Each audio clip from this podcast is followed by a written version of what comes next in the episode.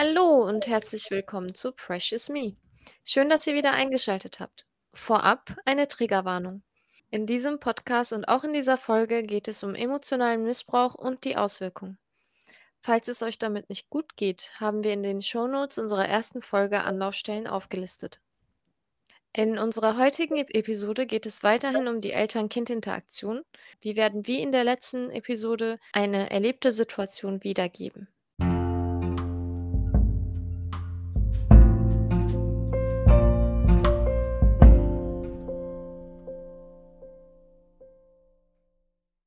Ja, vielleicht können wir ja kurz über unsere Erfahrungen sprechen, was für Rückmeldungen gekommen sind. Wir hatten uns ja oder ich hätte mir so ein paar Gedanken gemacht, ob das, was wir da so nachsprechen, das widerspiegelt, wie es auch wirklich in der Realität abgelaufen ist. Da gehört ja nicht nur der Gesprächsinhalt dazu, sondern auch, wie man spricht, die Lautstärke etc. Und wir haben das das, was wir gemacht haben, war ja nur so ein Abbild oder eine Nachbildung davon. Und ich hatte tatsächlich Sorge, dass das nicht so rüberkommt. Eins der Feedbacks war dass eine Triggerwarnung also, dass eine unserer Zuhörerinnen hat, äh, mitgegeben, dass sie zum ersten Mal wirklich, äh, realisiert hat und verstanden hat, warum man eine Triggerwarnung am Anfang der Folge ausspricht. Denn sie hat zum ersten Mal beim Zuhören gemerkt, dass sie getriggert wurde und musste dann an äh, ihre Elternkind also, Mhm. Beziehung mit ihrem Elternteil denken und das hat sie tats tatsächlich dann mitgenommen. Und wir haben ja noch eine Ja, meine Schwester. Genau. Das ist sehr spannend. Meine Schwester könnte sich das nicht anhören. Also, meine Schwester weiß über den Podcast, sie darf ihn auch hören. Und die Folgen davor, das war ja viel Theorie, zwar auch Praxis, aber so oberflächlich gehalten. Und das war ja jetzt noch mal so ein richtiges Gespräch, was sie ja natürlich auch Natürlich, das Gespräch kannte sie nicht, das letzte, da war sie nicht mit dabei, aber kam mir halt sehr bekannt vor und das kann wirklich alte Gedanken, Gefühle noch mal hervorrufen. Deswegen ist es uns auch wichtig, dass wir am Anfang warnen. Also, natürlich jeder, der diesen Podcast hört, weiß, worum es geht und befasst sich mit diesem Thema.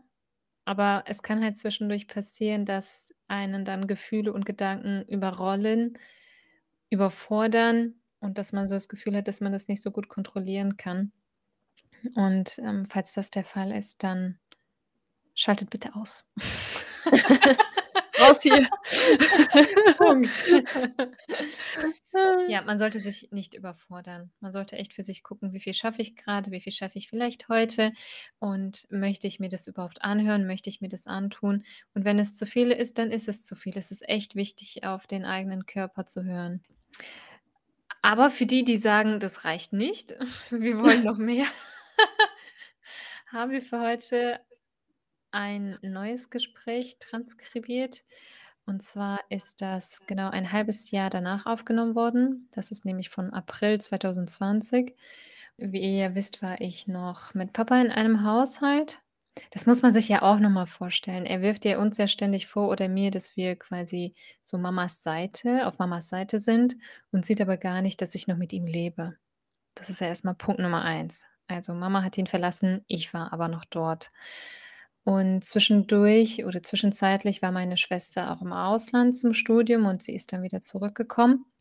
Und, äh, tatsächlich war das war das so ein bisschen problematisch, weil ich hatte mich so arrangiert, dass ich fast nichts mit Papa gemacht habe. Also, wir haben Tschüss, Hallo, guten Morgen, guten Abend, aber mehr habe ich nicht gemacht und ich konnte auch wirklich nicht, weil das sehr anstrengend war.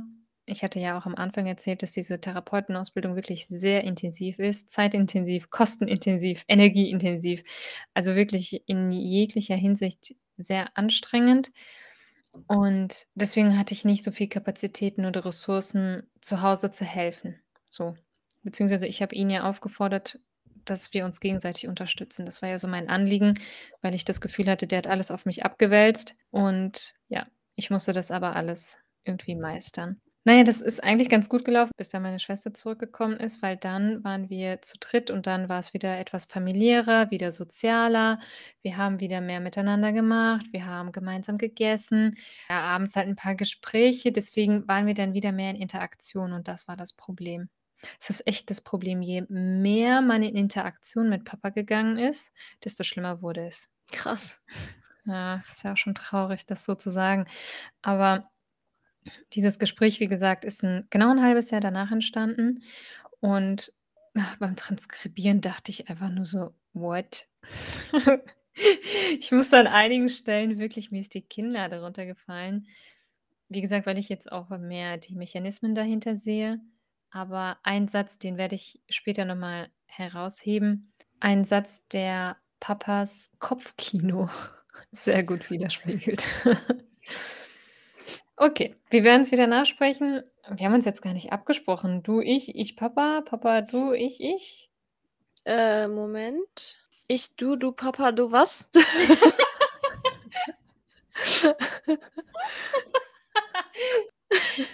So, ja, kurze Verwirrung. Die Frage ist, ob ich mal Papa spiele. Das wäre ja auch interessant. Beim letzten Mal wollte ich das ja nicht, aber irgendwas fasziniert mich an dieser ich weiß nicht, wie ich das benennen soll. Also, mir ist es mir mir passt beides. Lass mich mal Papa spielen. Finde ich Okay. interessant. Hör auf, deinen Frust an mir auszulassen. Papa. Ihr habt meine Ehe zerstört, habt Spielchen hinter meinem Rücken gedreht. Ich ich ich denke jeden Tag darüber nach und mache mich verrückt. Papa, noch mal. Wir sind nicht für eure Trennung verantwortlich. Du hast Mama gesagt, dass sie ihre Sachen packen und verschwinden soll. Boah, du könntest ja ich sein. Wir kennen uns einfach zu gut. Oh Mann. Okay. Ich bleibe mal in Papas. Sorry. So, ja, und nur weil ich das gesagt habe, muss sie es ja nicht tun. Was habe ich ihr denn getan? Papa, du hast Psychoterror gemacht. Du sagst, dass wir dir kein Essen geben, genau wie eure Mutter das gemacht hat, obwohl sie dir jeden Abend Essen dahin getan hat. Was soll ich getan haben? Du hast Mama vorgeworfen, dass sie nicht kocht. Wann soll ich das denn gesagt haben? Sie hat Hunderte von Fotos gemacht, von jedem Abend, jedem Essen, was sie dir hingestellt hat. Äh, ähm, was? Ja, aber das Essen, was sie gemacht hat, die hat da immer ihre Haare reingetan. Ja, das kann passieren, heißt nicht, dass es immer so war. Doch, jedes Mal war ein Haar im Essen. Aber wir haben das Essen doch selber gegessen. Ja, ist ja auch egal. Das, was mir angetan wird, ist ungerecht. Aber Papa, Wenn ihr mich so behandelt, dann sagt nicht Papa zu mir. Was sollen wir denn sonst sagen? Nicht Papa. Dann nennt mich halt bei meinem Namen. Ich sage ja, so wie ihr mich behandelt, wenn du wüsstest, wie sehr es mich verletzt, mich jedes Mal in dieses dreckige Bett zu legen. Aber Papa, warum fällt es dir denn so schwer, deinen Bettbezug selber zu wechseln? Ja, genau das meine ich. Ihr seid so undankbar. Eure Piep Mutter hat euch so erzogen, euch so gemacht. Piep, piep, piep. Es ist wirklich unfassbar. Sehr viele sehr viele Pieps. Ich mache mal weiter. Mhm. Bitte lass mich in Ruhe. So spät am Abend. Ich bin eh fertig. Ich will nicht, dass es mir noch schlechter geht. Aber Papa, somit machst du uns auch traurig. Nein, außerdem habe ich das Recht, euch so zu behandeln, wie ich will. Ich bin euer Vater. Eine Frau hat sich um ihren Mann zu kümmern. Sie kann nicht den Boss zu Hause spielen. Aber Papa, du redest gerade wieder über Mama. Ich will über uns. Aber das Gleiche macht ihr auch mit mir. Nein, das ist deine Wahrnehmung. Schämt euch. Aber ich wünsche euch nichts Böses. Wenn ihr weint, würde ich auch weinen. Aber schämt euch. Papa, du hast uns zu Genüge zum Weinen gebracht. Sorry, aber du hast unsere Gefühle nicht ernst genommen. Deine Wünsche auf Biegen und Brechen durchgesetzt und dich über uns hinweggesetzt. Ich sag da nichts mehr zu. Nur nutzt euren Verstand. Ihr macht nämlich sehr große Fehler. Papa, das kann deine Meinung sein. Hm. Hm. Ihr seht doch, dass ich meine dreckigen Bettlaken draußen aufhänge und es ist euch egal. Ihr spielt mit den Katzen, räumt denen ihre Scheißhaufen hinterher und auch da habe ich euch gesagt, dass ich keine Katze haben will. Aber ich habe nur zugestimmt, damit ihr glücklich seid. Und dann seid ihr so undankbar und kommt nicht mal auf den Gedanken, mein Bett zu machen? Meine Kleidung aus der Wäsche liegt dort in der Ecke, voll zerknittert. Ich schäme mich, die anzuziehen. Manchmal sage ich was und schäme mich dann. Was sagst du denn? Ach, egal. Ich sag ja, so hin und her. Ihr habt mich nicht verstanden. Ihr versucht mich zu erziehen, genau wie eure Mutter. Ich bin erwachsen, versucht mich nicht zu erziehen. Lasst mich einfach in Ruhe. Ich will dich doch gar nicht erziehen, Papa. Wir haben das schon mal diskutiert. Deine Mama war genauso und den gleichen Scheiß macht ihr jetzt auch. Diese Piep, Piep hat meine Ehe zerstört, mir alles genommen. Papa, Nein, soll sie in der Hölle schmoren. Alle, die dafür verantwortlich sind, dass meine Ehe kaputt gegangen ist, sollen alle in der Hölle schmoren. Außer ihr. Ihr seid zwar auch verantwortlich, aber ich würde euch nie etwas Schlechtes wünschen. wir haben nichts damit zu tun. Papa, hör auf, uns zu beschuldigen. Ihr habt eure Ehe kaputt gemacht. Es ist eine Sache zwischen euch beiden. Sie ist gegangen, weil du ihr gesagt hast, dass sie gehen soll. Wie könnt ihr alles räumen und sie wegbringen? Hast du denn mit mir gesprochen? Du bist doch die Psychologin. Papa, das hat nichts damit zu tun.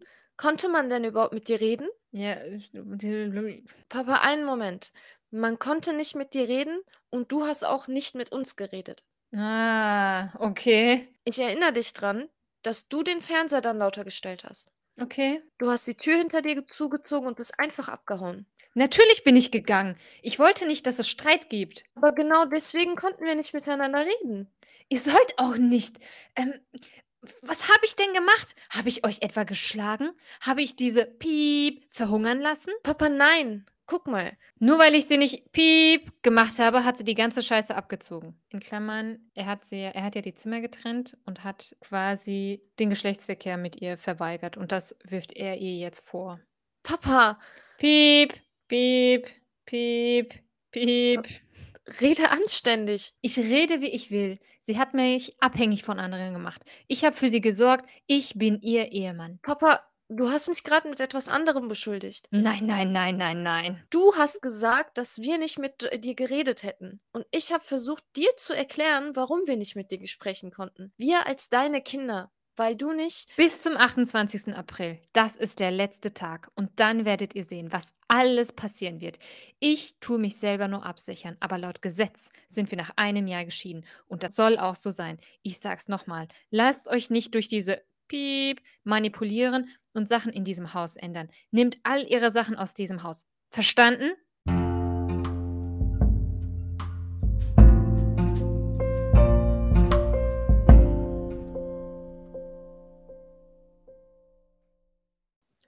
Also das Gespräch geht eigentlich noch ein, ein Stückchen weiter und Mhm. dieser Satz, den ich gerade erwähnt habe, der kommt im zweiten Teil, aber das machen wir dann beim nächsten Mal. Vielleicht schauen wir uns, einfach mal an, was in diesem Gespräch so passiert. Was ich immer noch so erstaunlich finde, ist, dass er felsenfest davon überzeugt ist, dass mein Bruder und ich die Ehe zerstört haben. Ist ja ein halbes Jahr danach. So. Aber dieser Gedanke hat sich, glaube ich, total in seinem Gehirn verfestigt und er ist einfach, der ist einfach überzeugt davon, dass wir schuld oder dass andere schuld daran sind und nicht er. Ich glaube, das hat er sich wahrscheinlich selber so eingeredet, damit er Hm. seinen Gefühlen entkommt. Weil das ist typisch. Ja, aber interessanterweise, also einerseits sagt er ja, dass mein Bruder und ich schuld sind oder andere schuld sind und gleichzeitig beschuldigt er Mama immer wieder. Also so Mhm. sein Konstrukt, sein Gedankenkonstrukt, das ist nicht stimmig. Da sind viele Widersprüche, weil die hatten keine gute Ehe und eigentlich weiß er das auch. Und er sagt Mhm. ja auch, da war, oh, das ist ja auch so bescheuert, in jedem Essen war ein Haar von ihr. So ein bisschen hört sich das für mich auch so raus nach dem Motto, sie hat das mit Absicht getan. Mhm. Es kann sein, also mein Papa hatte so ein bisschen das Glück, aber das war nicht nur bei Mama. Papa hatte oft das Glück, wenn wir irgendwie im Restaurant waren oder irgendwo zu Besuch, dass in seinem Essen Haare drin waren. Ich weiß nicht warum, ich kann's dir nicht sagen. Vielleicht war das ja Mama, vielleicht hat das Mama jedes Mal Keine Ahnung, ich kann's dir nicht sagen. Aber Papa hatte irgendwie so 'n Glück, aber dass er sagt, in jedem Essen war 'n Stück Haar drin. Das kann nicht sein, weil wir dieses Essen auch gegessen haben. So, und ich muss dazu sagen, meine Mama hatte jeden Tag frisch gekocht. Also, das ist schon 'ne Leistung. Mhm. Und ich war voll dankbar dafür. Ich bin immer noch dankbar dafür, dass sie das damals gemacht hat. Aber er braucht eben eine einen Grund, um zu sagen, warum Mama eine schlechte Ehefrau war. Ah, ich denke mir dann halt so rein logisch gesehen, auch wenn sie zum Beispiel schlecht gekocht hätte oder auch wenn Haare in ihrem Essen gewesen wären, was weiß ich was. Es ist deine Frau, das ist nicht deine Angestellte, die, Ja. äh, dafür verpflichtet ist, dass du Restaurantessen jeden Tag frisch vor deine Nase bekommst. Also, Ja. diese die allein die dass man einfach so 'n Grund sucht und sagt, ja, diese Gründe, die er auflistet, sind einfach Mhm. äh, tut mir leid, das so zu sagen, vor zu formulieren, aber sehr kindisch. Ja. Also Immer ich, ich, ich, ne, so. Genau, Aber ich will das so haben. Ja, das ist schon so Stand dreijähriges Kind. Mhm. Aber 'n dreijähriges Kind hat eben noch nicht die kognitive und die emotionale Reife dazu, ne? Die sind ja sehr egozentriert. Das heißt, die ganze Welt dreht sich so um die, was ja auch 'n natürlicher Schritt ist in der Entwicklung. Aber hier sprechen wir von einem wie alt war Papa da? 45, 50 Jahre alt? So und ja, aber ja, so ist es halt. Es geht immer um mich, mich, mich. Ja. Und ich weiß einmal, ich glaube, das war Butter und wir hatten die Butter nicht in eine in in die Tub oder in so 'ne Form dafür getan, sondern in der Verpackung auf 'n Tisch gebracht. Und der hat die Butter einfach vom Tisch runtergeschmissen. Nur weil wir sie so an den Tisch gebracht haben. Ja, also im Endeffekt kann man konnte man es ihm nicht recht machen. Also, vielleicht hat ihm irgendwas anderes nicht gefallen. Ich glaube, er war durch irgendwas anderes gekränkt, Mhm. hat dann aber immer Kleinigkeiten gesucht, um das Gegenüber zu kränken, zu beleidigen, zu verletzen. So, und bei meiner Mama war's weil meine Mama hat sich sehr darüber definiert, ähm, über über die Rolle der Hausfrau definiert tatsächlich, über die Rolle der Mutter, über die Mhm. Rolle der Ehefrau. Und deswegen war das natürlich irgendwo ihre Schwachstelle oder das, was sie am meisten trifft, wenn man genau das angeht. Und das wusste Papa. Also, ich glaube, die haben da oft 'n gutes Gespür für Menschen mit dieser Persönlichkeitsstörung, wo die wo die Schwachstellen von den anderen sind oder wie man die am besten verletzen kann. Auf jeden Fall. Und manchmal fehlen dann die Hemmungen und genau an den Stellen wird dann gebohrt. Ja. Ja, also, man könnte ja auch sagen: „Mach dein Essen selber.“ Also, es ist ein erwachsener Mensch. Ja. Wenn da Essen in Haar in deinem Essen ist und du unzufrieden bist, dann steh auf und mach dein Essen selber. Also, ja, aber das das konnte hätte man Papa nicht sagen können. Das hätte man ihm überhaupt nicht sagen können. Der wäre in der Krise gelandet. Tatsächlich in der Selbstmitleidkrise, was 'n schlechtes Leben er doch hat. Ja, was ich auch noch heftig finde, ist, er wusste ja auch, wie sehr ich ihn lieb habe. Und dann sagt er ja zu mir das habe ich ja beim letzten Mal schon gesagt, ich sage sehr oft Papa. Ich Mhm. ich glaube, so im Nachhinein, so wie ich das interpretiere, war das wahrscheinlich so der Wunsch nach einem Papa, der mich hört. Und ich sage Mhm. immer wieder: „Papa, Papa, Papa, Papa.“ Also wirklich, ich sage das so oft. Ich wundere mich, wenn ich das so höre, die die das die Videos so höre. Ich sage wirklich sehr oft Papa. Mhm. Und er sagt ja aber dann genau das ist es nämlich, schau mal, und er sagt ja dann: „Sag nicht Papa zu mir.“ Weil er genau weiß, dass dich das trifft. Ja, das ist genau mein Wunderpunkt. Nenn mich nicht Papa. Und der Auslöser für dieses Gespräch ist, dass ich sein Bett nicht gemacht habe. Nichts anderes. Und er steigert sich ewig da rein, wirklich Mhm. extrem so da rein und begründet das halt immer mit diesem: „Ich bin der Vater.“ Ich weiß echt nicht, warum keine Ahnung, wie man auf die Idee kommt, wenn man Eltern ist, dass man alles machen kann oder alles fordern kann von den Kindern. Das ist mir ein Rätsel. Und es geht tatsächlich Papa kann das. Es geht wirklich nicht darum. Er kann es selber machen. Der kann alles selber machen. Der kann auch kochen. Und der kann auch seine seinen Bettbezug wechseln und alles selber machen. Darum geht es nicht. Mhm. Ich denke, das spiegelt so 'n bisschen wider sein sein geringes Selbstwertgefühl und worüber er sich definiert. Er definiert sich auch extrem über die Vaterrolle. Was man ja auch machen kann, ist ja nicht schlecht, wenn man sich über seine Vaterrolle definiert und das so im Fokus ist. Aber bei Papa ist das nur das Vatersein. Aber das hört sich auch sehr nach Machtposition an für mich. Einfach Genau. sagen zu können: „Ich bin hier der Herr im Haus und ihr müsst Ja. alles für mich tun.“ Ja, genau. So, ja. Ohne dass ich irgendwas mache, ne? Also, ich darf mich Ja. verhalten, wie ich möchte, aber ihr müsst das tun, was ich möchte. Ja, Aber ich so f läuft das nicht. ja, ich ich erinnere mich oft an die Sockengeschichte, die du erzählt hattest, dass, äh, weil man ihm keine sauberen Socken gegeben hat, dass er ohne Socken zu Besuch gegangen ist und dann barfuß da saß. Hatte er Ja. da noch mal was gesagt? So halt 'n Kommentar abgegeben nach dem Motto: „Ich habe keine Socken bekommen“, oder hat er das einfach nur Das war für alle Beteiligten, selbst für den Besuch, so unangenehm, dass das nie jemand angesprochen hat. Okay.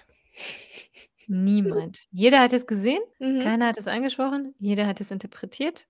Und ich kann mir vorstellen, Papa hat halt viel hintenrum gemacht, ne? Der hat dann telefoniert oder geschrieben und dann sich dann ausgeweint bei anderen. Ja. Aber dort vor Ort hat er das nicht gemacht, ne. Also, ich finde es halt die Extreme, die die die man dann da macht, um sich mit also, Mitleid zu bekommen Ja. oder einfach dein Gegenüber, deine Familie einfach in so 'ne schlechte Position Mhm. will also, zu wollen, dass sie in so 'ner schlechten Position stehen, damit die das ändern, denke ich mal. Damit ihr ihm dann wieder Socken gibt, damit diese Situation nicht noch mal passiert. Ich habe das Gefühl, dass sowohl dein Vater auch als viele andere Narzissten einfach sehr oft unangenehme Situationen entstehen lassen, Mhm. damit man am Ende das tut, was sie wollen, Ja. weil man dann das Gefühl bekommt: „Ich möchte das nicht noch mal erleben.“ Ja.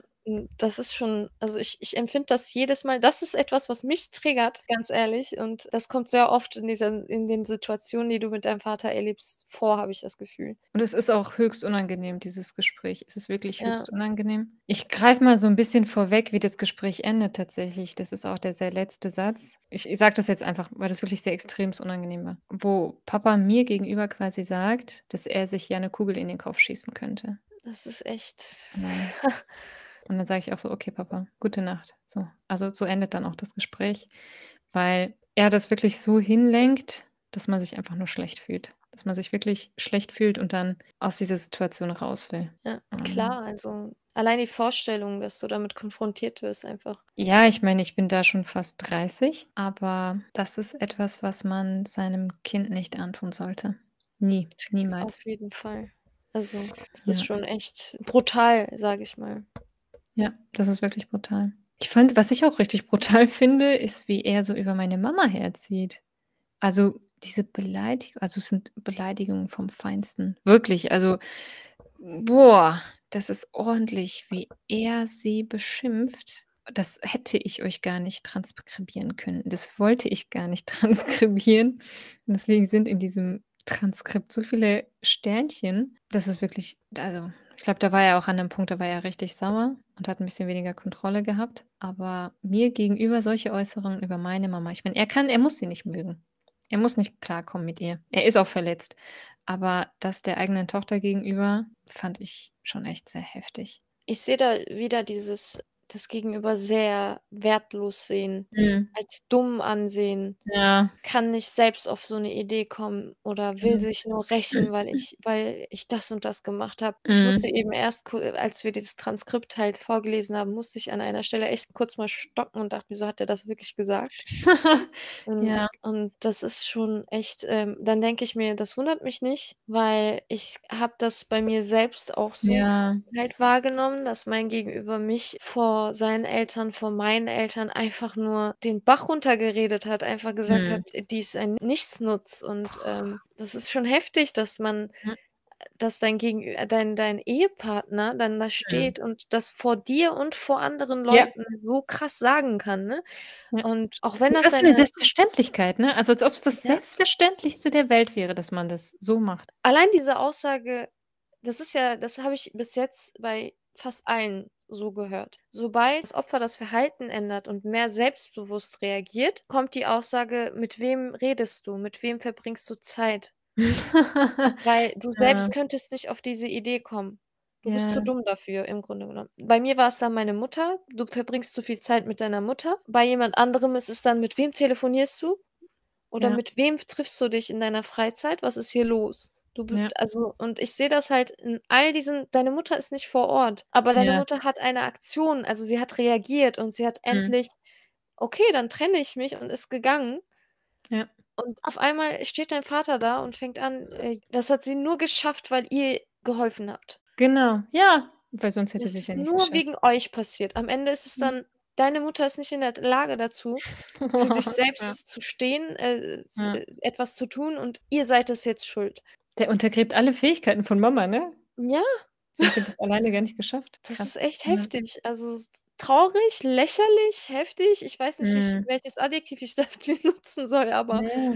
Was ich auch noch so heftig finde, ist, dass ähm, also, es war die Zeit, wir haben uns damals oder ich wollte Katzen also, mein meine Katze ist überfahren worden und dann habe ich nach 'ner neuen Katze Ausschau gehalten und habe dann auch 2 Katzen gefunden und er war jetzt nicht so begeistert davon, aber er hat dann gesagt: „Okay.“ Aber dass er mir das dann wieder vorwirft. Guck mal, ich war sogar bereit dazu, obwohl ich das nicht wollte, dass wir Katzen aufnehmen, nur damit meine Kinder glücklich sind. Und guck mal, wie ihr mich behandelt. Also, der nutzt alles gegen dich, wirklich alles, jede Kleinigkeit, damit wir wieder das machen, was er möchte. Ja. Das ist doch das ist doch nicht mehr normal. Damit verhindert man eigentlich das Wachstum vom Gegenüber. Also, da wird alles gemacht, um das Gegenüber im Zaun zu halten, in 'nem Ja. gewissen Rahmen zu halten, weil der Rahmen Diese also der Rahmen, der einem selber passt. Und wenn die Kinder dann aus diesem Rahmen herauswachsen, versucht er mit allen Maßnahmen, auch wenn es so Heckenscheren sind tatsächlich, meine Triebe abzuschneiden, meinen Garten zu verkleinern und noch mal zu trimmen, so wie es ihm gefällt. Also, ne, so viel zu Thema unser psychischer Garten.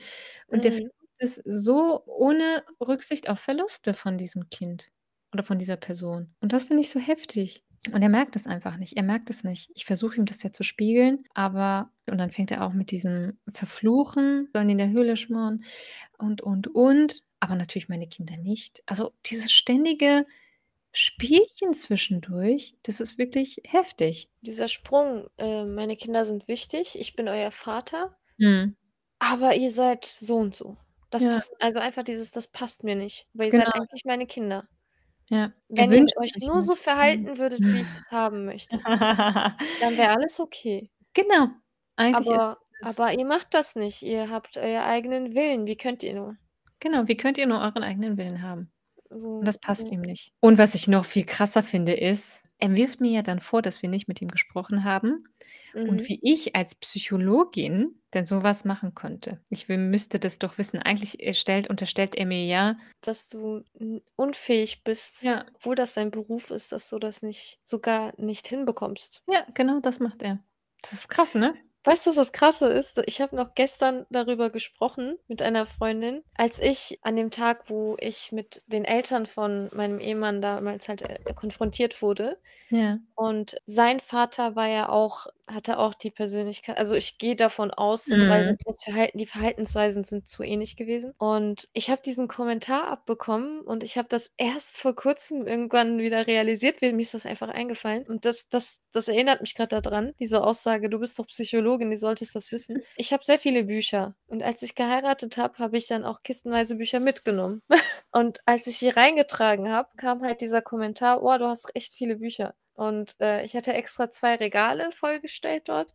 Und an diesem Tag habe ich dann auf einmal diesen Kommentar abbekommen: „Guck mal, du studierst, du hast so viele Bücher. Was hat dir das alles gebracht?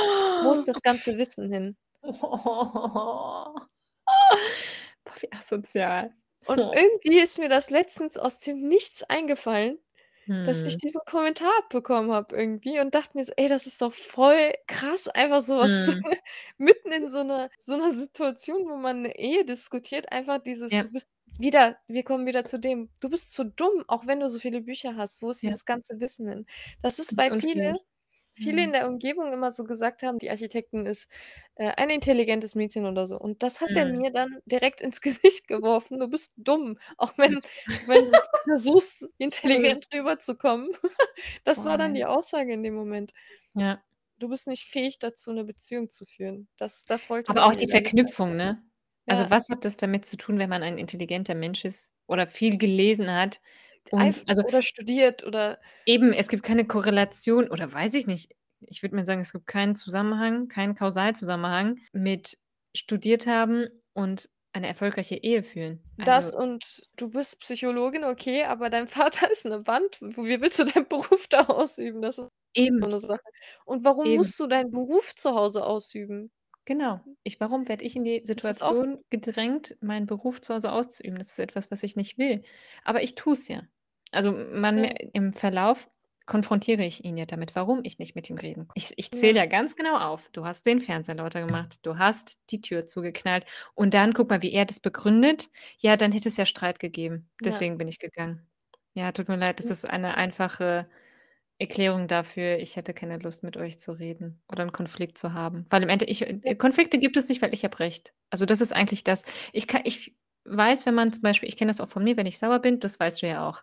Wenn ich so sauer mhm, bin, dann gehe ich aus der Situation raus, weil ich denke: „Okay, Emotionen erst mal abkochen lassen und dann bespreche ich das nach.“ So, das mhm, kann ja passieren. Aber bei Papa war das ja so, er ist sauer geworden, er ist rausgegangen, er ist zurückgegangen und entweder hatte man sich abgeregt und hat sich entschuldigt oder das Drama ist weitergegangen, mhm. so. Und genau damit konfrontiere ich ihn, ja.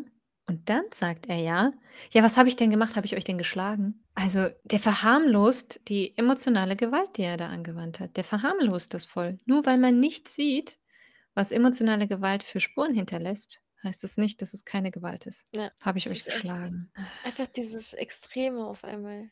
Ja. Eigentlich wurde man geschlagen. Ja, Mit das einer unsichtbaren Klatsche, mit Ja. einer unsichtbaren emotionalen, ähm, Faust in in den Magen, in nicht ins Gesicht, in den Magen, dass du da Mhm. sitzt und dir ist übel. Du wirst aber es man sieht nichts. Ja. Dieses ich weiß nicht, wie man das beschreiben soll, aber ich habe echt oft gedacht, das ist eigentlich du bist überfordert mit deinem Leben, d dein ganzer Alltag wird davon beeinflusst, dein ganzes Leben ist davon Ja. beeinflusst wegen der Verhaltensweise von deinem Elternteil oder Ehemann oder deinem Mhm. Gegenüber halt, ne? Manchmal ist es ja auch, äh, beruflich einfach dein Chef und man kriegt unsichtbare Fäuste in den Magen. Aber weißt du, ich denke also, es ist ja so schwierig, das zu beschreiben, aber ich glaube, alle unsere ZuhörerInnen wissen ganz genau, wie sich das anfühlt. Ja. Und wahrscheinlich hören sie auch deswegen unsere Folgen. Das Ja. stimmt. Ja, Okay. ich würde sagen, dann reicht es für heute, oder? Die nächste Folge, da ist auf jeden Fall noch mal 'n bisschen heftiger, fand ich zumindest für mich. Also, es ist alles heftig. Mhm. So rational betrachtet denke ich mir so: „Ja, okay, ist halt passiert.“ Hm, meine Schwester, die hat das Video gehört, als ich das transkribiert habe und die hat gesagt: „Ich will das nicht hören. Ich will das einfach nicht hören.“ Dann habe ich so gedacht: „Warum kann ich das hören?“ Verstehst du, was ich meine? Mhm. Irgendwie ist so mein Anreiz, ich höre mir das an und verstehe es irgendwie besser und mehr und alles, was da passiert ist, aber sie ist da an 'nem anderen Punkt und das ist auch in Ordnung. Das ist völlig in Ordnung. Ich meine, jeder Ja. Mensch ist an 'nem anderen Punkt. Jeder Mensch konfrontiert sich anders oder konfrontiert sich gar nicht. Ähm, das ist alles völlig in Ordnung. Ich fand es einfach nur noch mal spannend, das so mitzubekommen, dass sie da Ich kann mir aber auch vorstellen, beispielsweise du hast grad eine bestimmte ein ein einen Grund, dir das anzuhören Mhm. und du bist vorbereitet mit dem Mindset: „Ich höre mir das jetzt an“, aber kann ja sein, dass sie das so als unerwartet empfunden hat. Weißt Ich habe sie ich meine? explizit gefragt. Ich habe eine Stelle nicht verstanden, da ging's um Word Salad. Ich habe es einfach nicht Ah. verstanden. Und dann habe ich gesagt: „Du, was sagt Papa dort? Verstehst du das? Oder weißt du, was er damit meint?“ Das war 'n Satz, ich habe es einfach nicht verstanden. Das war so 'ne Aneinanderreihung von irgendwelchen Wörtern, die Mhm. einfach keinen Sinn gemacht haben. Es hat wirklich keinen Sinn gemacht. Und dann habe ich sie gefragt und sie sie hat gesagt: „Ich will mir das nicht anhören.“ Krass, also okay. Aber wie gesagt, es ist in Ordnung, ne? Es ist für Ja. jeden jeder hat seinen eigenen Weg damit, jeder geht anders damit um und nicht jeder muss sich das antun. Da auf jeden Fall. Auf jeden Fall. Ähm. Ich ich finde auch ich ich habe aber das Gefühl, dass zum Beispiel du und ich das ziemlich, ähm, verarbeitet haben, das meiste. Man ist Mhm. immer noch äh, egal wie viel man sich mit dem Thema beschäftigt, egal wie viel man sich dem aussetzt, Mhm. gibt es Momente, wo man einfach überfordert ist oder Ja. getriggert ist oder einfach mal die Gefühle wieder rauslassen muss oder das ist das ist 'ne Tatsache. Das habe ich selbst auch erlebt. Ich bin jetzt ich sage mal so, ich bin meinem Ehemann einmal noch begegnet irgendwo. Ich habe gemerkt, ich spüre gar nichts. Weder Mhm. Wut noch, ähm, irgendetwas. Ich war komplett neutral, Ja. aber es kommt vor, dass ich aus dem Nichts irgendwo beim Einkaufen irgendetwas Mhm. sehe und irgendeine Erinnerung kommt hoch, Mhm. unerwartet, dass ich dann getriggert bin wegen 'nem Listerine oder so in in in 'nem Regal. Also, das ist Ah, so ja. das ist dann dann denkt man sich so: „Okay, habe ich das jetzt doch nicht alles verarbeitet?“ Oder gibt's da Mhm. da tauchen immer wieder so Kleinigkeiten, dass ich mitten in meinem Alltag gestern an diesen Ja. Bücherkommentar denken musste zum Ja, Beispiel ja. Und Ja, mich das erst stimmt. mal darüber aufgeregt habe und dachte mir so: „Was für ein Satz. Ja. Was hat man mir da unterstellt? Das ist ja echt Mhm. krass.“ Und dann kann ich am nächsten Tag drüber lachen und denken so: Ja. „Wie lächerlich, dass man so was gesagt hat“ und bin wieder neutral. Thema Triggern. Ich, äh, transkribiere zum Beispiel nicht abends vorm Schlafen. Ich mache es nicht. Ich mache es Oh morgens, ja. weil ich die Befürchtung habe, dass ich dass es mich dann vor dem Schlafen noch beschäftigt und ich dann zu viel darüber nachdenke. Und wenn ich's früh morgens mache, dann denke ich mir so: „Oh, what, wie lächerlich“ oder „das hat er nicht wirklich gesagt.“ Und über den Tag ist es dann aber auch in den Hintergrund gerückt und ich ja, das ist gut verarbeitet so. Mhm. Aber das ist tatsächlich 'ne Strategie, die ich anwende, wenn ich diese Videos transkribiere. Ich mache es eher tagsüber Das als ist abends. das ist schlau. Schlau. Ja, ja, irgendwo ist es doch sehr einschneidend. Sind es die die Ereignisse, die Erlebnisse mit diesen Menschen sind doch sehr einschneidend.